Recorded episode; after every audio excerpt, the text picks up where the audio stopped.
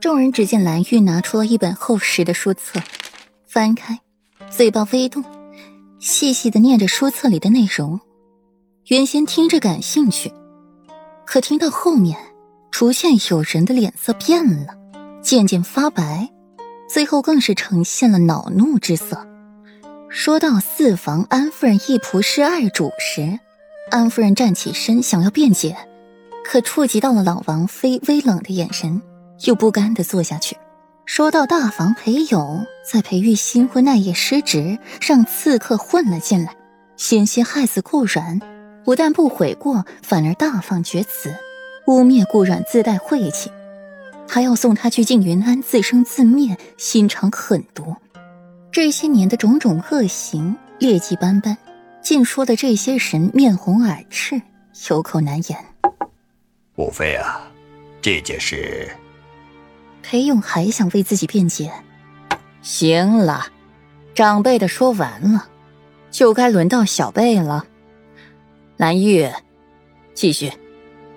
老王妃径直打断：“小错，只是让你们掉两根头发，割一刀，放些血，累积多了就是大错，凌迟之刑，三千六百刀。”这些罪虽不足三千六百，但也是够了。裴勇一时说不出话了，又看了一眼坐在对面的裴玉，咬了咬牙坐回去。他现在是明白了，今天是鸿门宴，就是给他们下套的。蓝玉打开了册子，接着又念了起来：“第一便是柳岩种种恶劣行径，令人发指。”裴月在一旁听得不由幸灾乐祸。商贾之女就是商贾之女，上不得台面，上不得台面也就罢了，偏性子还这般恶毒。你，裴月，你住口！柳岩听到这些，有些恼羞成怒，再听裴月的嘲讽之话，更是有些控制不住自己，指着裴月的鼻子命令他住口。顾然抿两口茶水，淡定的瞧着这场闹剧。老王妃是要开始整顿王府了。顾阮低着头，手指绞着自己的头发，转过头看着外面，那两名男子此刻正跪的规矩。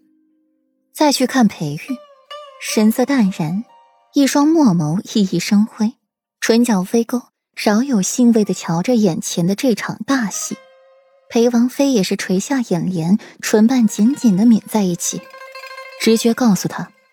这本册子里也有他浓重的笔墨色彩。飞霜，你是当家主母，不是他们的三弟妹，你是嫡出，他们是庶出，不配，知道吗？裴王府有两只嫡脉，一只是嫡长子，一只是嫡次子。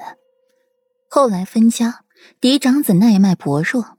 三代单传，便将嫡次子一脉血统最纯正、最优秀的义子接回来了，也就是今日的裴王爷裴义。至于裴勇、裴俊，皆为庶出，却心比天高，一心想夺裴王的位子。只是上有皇帝压着，下有裴玉这个世子之位坐得稳稳当当，裴义、裴王这个战神还活着。他们没有机会，便只能创造机会了。以往的老王妃就是睁一只眼闭一只眼的，轻轻放过了。哪知道今天来这么一出，裴王妃低眉顺眼的应一句：“是。”他对老王妃态度还是恭敬的。那年他刚加入王府，什么都不懂，大房、二房、四房的打压令他喘不过气，夫君的冷淡与远走边关。令他备受委屈，若不是老王妃站出来，他恐怕被这群神啃得连骨头渣子都不剩了。明明是你，心思恶毒，百般迫害四弟妹，还疑心大哥在外养女神，心里念头不好，怨我了。做了如此多恶事，一报还一报，全部报在了我可怜侄子的身上。裴月这个怼人精。专挑柳岩的逆鳞怼，专门在他的伤口上撒盐。裴玉，你居然诅咒我的孩子！你，你在外面游历那么多年，小年长得这么漂亮，难道就没遇上什么登徒浪子毁了清白？我今天想起来了，哈，那年你一回来就把自己关在屋子里四十天不出门，是不是肚子里养了野种？